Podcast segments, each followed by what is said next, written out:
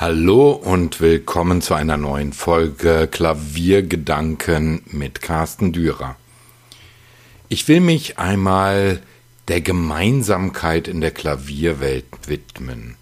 Immer wieder kommt es dazu, dass wir uns Gedanken um bestimmte Bereiche der Musikausübung machen.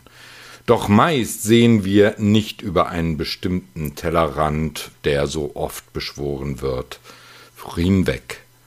Das ist schon in unserer Gesellschaft vorgegeben, so scheint es. Das Konkurrenzdenken, das sich vergleichen, das permanente Kämpfen darum, besser zu sein als andere, gleichgültig um welchen Bereich des Lebens es geht. Doch man muss sich wohl einmal klar machen, wie wenig ein Einzelner ohne Mithilfe zu bewegen vermag. Natürlich wird uns in den Medien immer wieder suggeriert, dass einzelne Personen sich mit ihren Ideen und harter Arbeit ins Rampenlicht gerückt haben.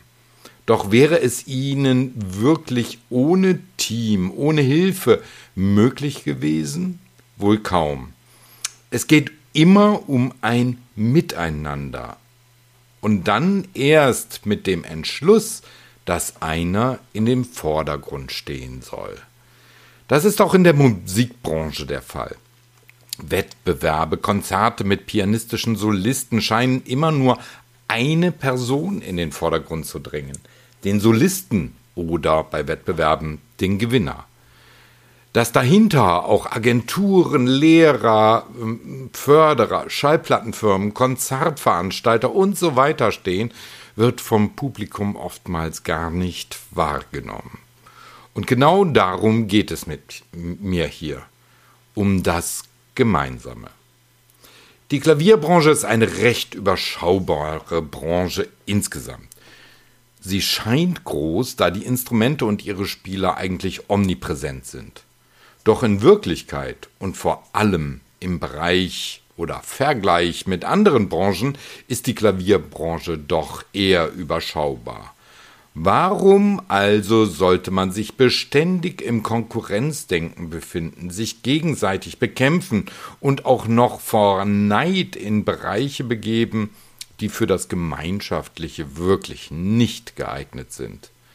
Nun, der Markt ist hart umkämpft. Das beginnt schon in der Musikschule, wenn bei Vorspielabenden der eine besser ist als der andere, obwohl es er oder sie ebenso lange Unterricht hat.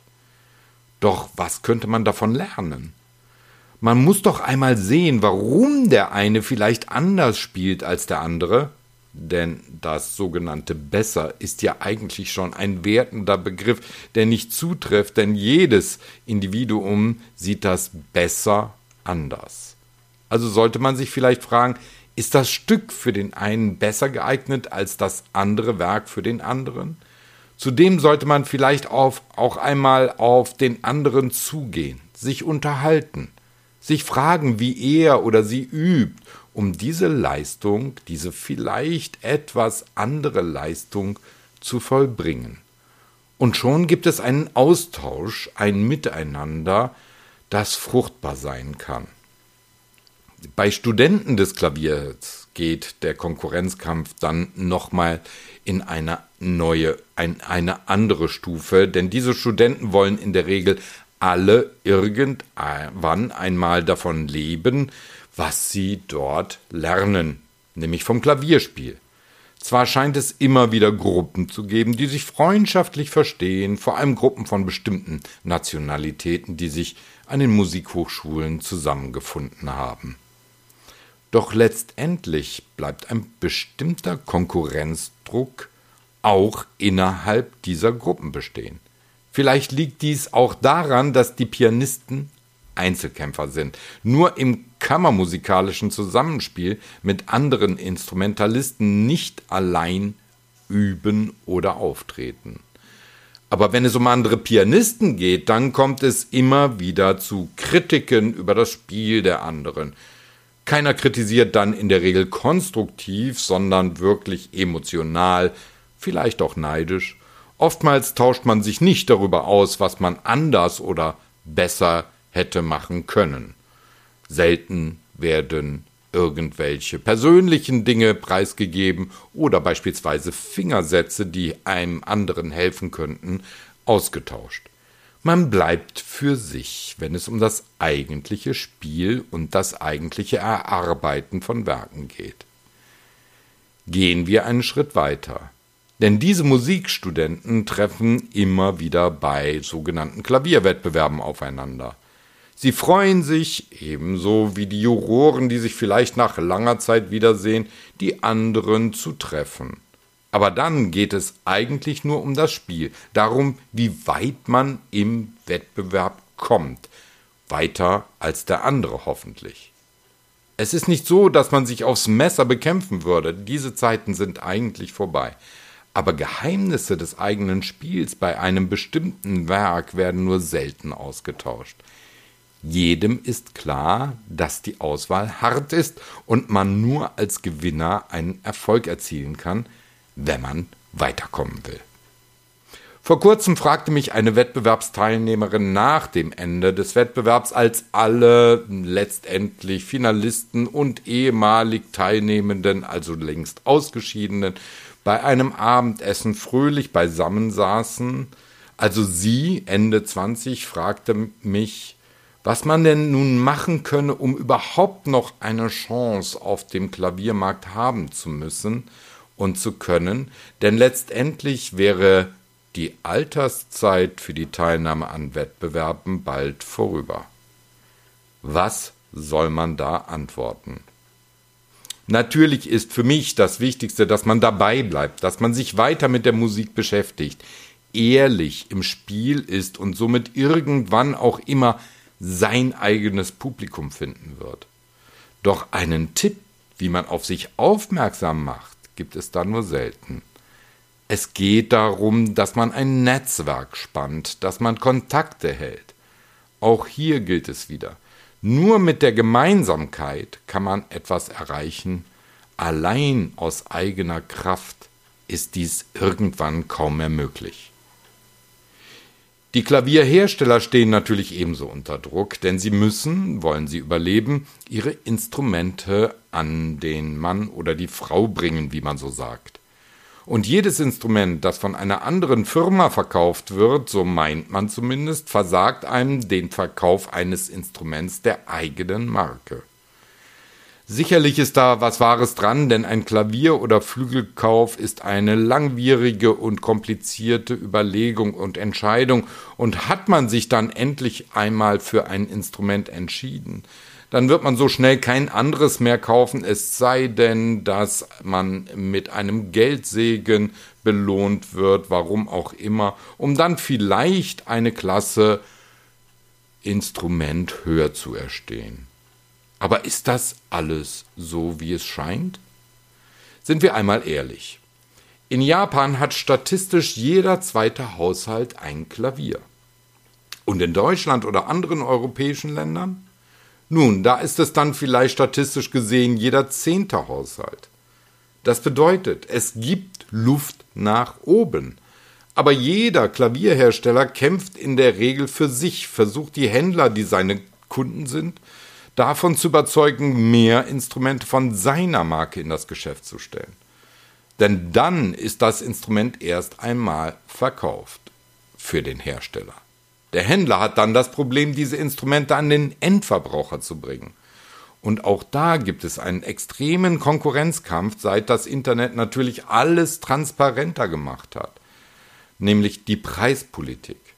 Doch schaut man einmal, wie viele Klavierhersteller es weltweit überhaupt noch gibt und wie viele Händler beispielsweise in Deutschland noch aktiv sind, dann wird man feststellen, dass der Markt sehr überschaubar geworden ist. Zumindest im Vergleich mit den 1980er und 1990er Jahren, als es noch weit mehr Hersteller und Händler gab. Muss es nicht ein Umdenken geben, einen Austausch, ein gemeinsames Handeln, um mehr Interessenten für das Klavier zu gewinnen? Die Anforderungen an die Händler und die Hersteller sind groß. So gibt es unsagbar viele rechtlich-ökologische Vorgaben für die Herstellung. Es gibt Hürden, die schwierig für die Einzelnen zu bewältigen sind. Die Händler haben dagegen das Problem, dass sie viel Fläche äh, benötigen, meist in den Innenstädten, um eine gewisse Auswahl anzubieten. Muss das denn innerhalb einer kleinen Branche wirklich alles für jeder für sich angehen? Muss jeder für sich das Rad neu erfinden? Wäre es nicht sinnvoll, wenn es eine Art von Zusammenarbeit gäbe, beispielsweise im Bereich für die Hersteller des Ankaufs von Halbfertigprodukten, die jeder Hersteller für sich bei den jeweiligen äh, Produzenten vornimmt? Wäre es nicht sinnvoll, sich gegenseitig über neue Ideen auszutauschen? Letztendlich, das ist so wie bei den Pianisten, die unterschiedlich spielen, auch wenn sie dasselbe Werk interpretieren und beim selben Lehrer dieselben oder ähnliche Anweisungen erhalten haben, Letztendlich würden dennoch unterschiedliche Produkte entstehen und nicht klanglich oder optisch eingeebnet sein. Jeder Hersteller hat beispielsweise eine eigene Lackiereinrichtung, die extrem teuer und aufwendig ist, wenn es um die Filteranlagen oder die Entsorgung der Restlacke geht. Wäre es nicht sinnvoll, einen gemeinsamen Betrieb zu haben, der dies für alle übernimmt, zumindest in Deutschland? Wäre es nicht sinnvoll, dass sich Händler zusammenschließen, um sich über ihre Ideen an unterschiedlichen Standorten auszutauschen, ohne sich Konkurrenz zu machen? Es gab früher schon Verbände und Vereine, die genau dies versuchten. Da gab es den Bundesverband Deutsche Klavierindustrie. Da gab es innerhalb des Gesamtverbandes Deutsche Musikfachgeschäfte eine Untergruppe für die Klavierhändler. Aber alle Mühen waren immer vergeblich, da spätestens nach den Treffen solcher Verbände und Vereine das Konkurrenzdenken wieder durchbrach. Nach und nach wurden die Aktivitäten eingestellt oder sind mittlerweile so unwichtig geworden, da viele es vorziehen, sich nicht mehr in diesen Verbänden oder Vereinen zu engagieren. Dabei gab es groß angelegte Werbemaßnahmen, als diese Vereine und Verbände noch aktiv waren um das Klavier als solches stärker im Fokus der Gesellschaft zu etablieren. Alles vergebliche Liebesmüh, denn das Konkurrenzverhalten und der Neid waren nicht aus den Köpfen zu verbannen. Und auch wenn viele die gemeinsamen Ideen teilten, gab es doch immer wieder Querschläge von einigen, die das demokratische Gesamtgebilde zum Fall brachten. Es gibt andere Interessensgemeinschaften, die sich allerdings dann doch mittlerweile zusammengeschlossen haben, so beispielsweise die privaten Steinway-Händler in Deutschland, die erkannt haben, dass ein Austausch durchaus sinnvoll ist, da man nicht alle Ideen selbst haben kann, wenn man in einem Tagesgeschäft gefangen ist. Jeder in der Klavierwelt versucht sein Ding zu machen, seine Interessen durchzusetzen. Dabei fehlt ein Austausch. Denn ohne diesen wird man betriebsblind für Neues. In der Kammermusikgemeinschaft gibt es zahllose Initiativen, in denen sich beispielsweise Amateure und Fachleute austauschen, ja sogar gemeinsam musizieren. In der Klavierwelt fehlt so etwas. Das mag auch an dem großen Solo-Repertoire liegen, das man nun einmal allein und für sich erarbeiten muss und dann auch gerne alleine für sich aufführen möchte. Aber wie man diese Werke erarbeitet, wie man sie sich über diese Werke austauschen kann, das ist nirgendwo dokumentiert oder angeregt. Ich meine hier den persönlichen Austausch, nicht den per Social Media.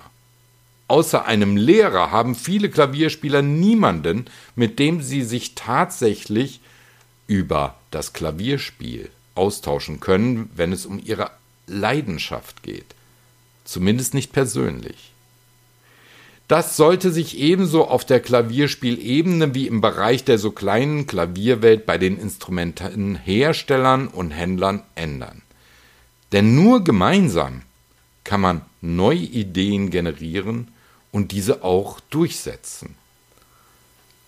Durchsetzen, um einfach noch mehr Menschen darüber zu informieren, wie sinnvoll und gewinnbringend die Beschäftigung mit dem Klavier sein kann.